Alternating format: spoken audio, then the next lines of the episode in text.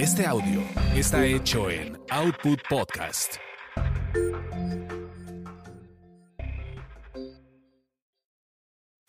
Lo que se quedó en el tintero. Lo que se quedó en el tintero. Con Víctor Hugo Sánchez. 30 años de memorias y recuerdos del mundo del espectáculo. Cuando entró a la redacción se hizo un enorme silencio. Era tan, pero tan hermosa que nadie respiró, como para verla mejor, como para perpetuar el momento. Venimos de Televisa, nos recomendó Luis de Llano. ¿Vienen a lo del rostro o a la voz del Heraldo? El rostro, aunque también canta. De hecho, audicionó para Timbiriche, pero pensamos que si gana el rostro también puede iniciar una carrera como actriz. Era Vivi Gaitán. En ese entonces menor de edad, pero de una belleza deslumbrante, apabullante, única. En ese año también concursaban Kenia Gascón y Marisol Santa Cruz, también de una gran belleza. Al final del certamen, la ganadora indiscutible fue Vivi Gaitán. A ella y a Marisol se les mandó a hacer una sesión fotográfica para ilustrar las entrevistas que saldrían publicadas un día después de la Noche de los Heraldos, aquella fastuosa fiesta con que la familia Alarcón, los dueños del Heraldo, premiaban y reconocían a lo mejor del deporte y los espectáculos y que era la plataforma con la cual lanzaban cada año a un ganador de la voz y a una ganadora del rostro. Faltaban unos días para que se celebrara la fiesta cuando llegaron Vivi Gaitán y su mamá a la redacción del diario. Nos da mucha pena, pero no podemos aceptarse del rostro. ¿Por? Víctor Hugo Farrell quiere que ella entre a Timbiriche, pueda ser el rostro y luego entrar a Timbiriche. No, quieren que Timbiriche sea la plataforma, su lanzamiento. Madres, nos meten en serios problemas. Dijo Farrell que él hablará directo con el señor Gabriel Alarcón y así fue. Nos quitaron a la Gaitán y la opción para hacer el rostro recaía en el segundo lugar, que era Marisol Santa Cruz.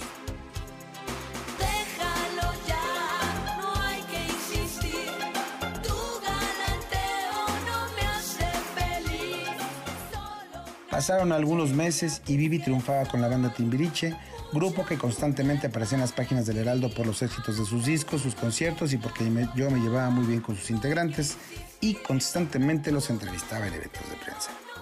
Así, un día hice una entrevista con Vivi, que el Heraldo de México publicó con las fotos que antes le habían tomado el gran Jerry Beretta. Víctor Hugo, acabas de meterme en un problemota. ¿Qué pasó? ¿Qué hice? La entrevista, no dices nada malo en contra de nadie.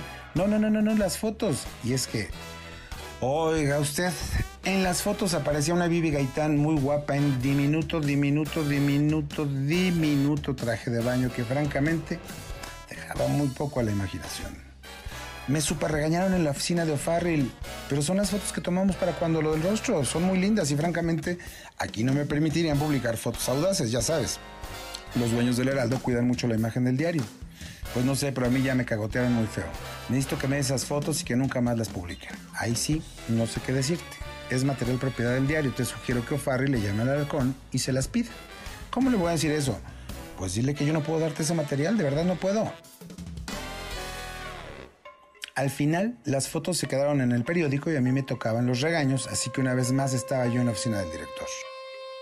Pero yo no elegí las fotos, señor. Mi jefe las publicó. Nada, te prohíbo que las vuelvan a usar. No es el estilo de lo que publicamos en este periódico. Y no quiero que me estén llamando de Televisa para quejarse. ¿Se las doy a Vivi? No, solo no vuelvan a utilizarlas.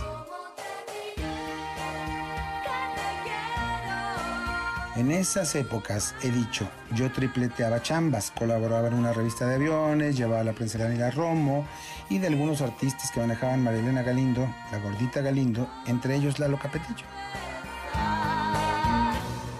No, no quiero trabajar con Vivi. Ya hicimos algunas cosas y es una mujer impuntual, nos retrasa las grabaciones, hay que repetir escenas, no quiero, me cae tan mal. Lalo, eso decía Jorge Negrete de María Félix y terminaron casados. Que la boca se te haga chicharrón, Víctor Hugo. Y no, no se me hizo chicharrón.